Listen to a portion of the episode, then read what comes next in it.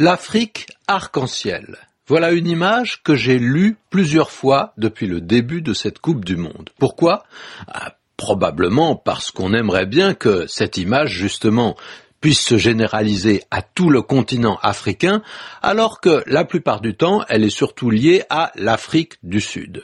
En tout cas, depuis que l'Afrique du Sud s'est libérée de la politique raciste de l'apartheid. Alors pourquoi l'arc-en-ciel en Afrique du Sud? C'est ce que nous demande Fofana Gay qui nous écrit depuis Dakar.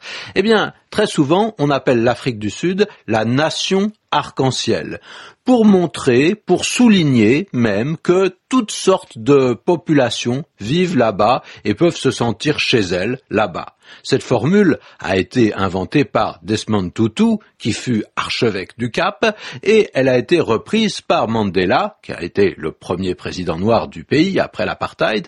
Mandela l'avait utilisée dans son célèbre premier discours d'investiture, hein, quand il a été élu président. Et il disait, nous nous engageons à bâtir une société dans laquelle tous les Africains du Sud, qu'ils soient blancs ou noirs, pourront se tenir debout et marcher sans crainte, sûrs de leur droit à la dignité. Une nation arc-en-ciel, en paix avec elle-même et avec le monde.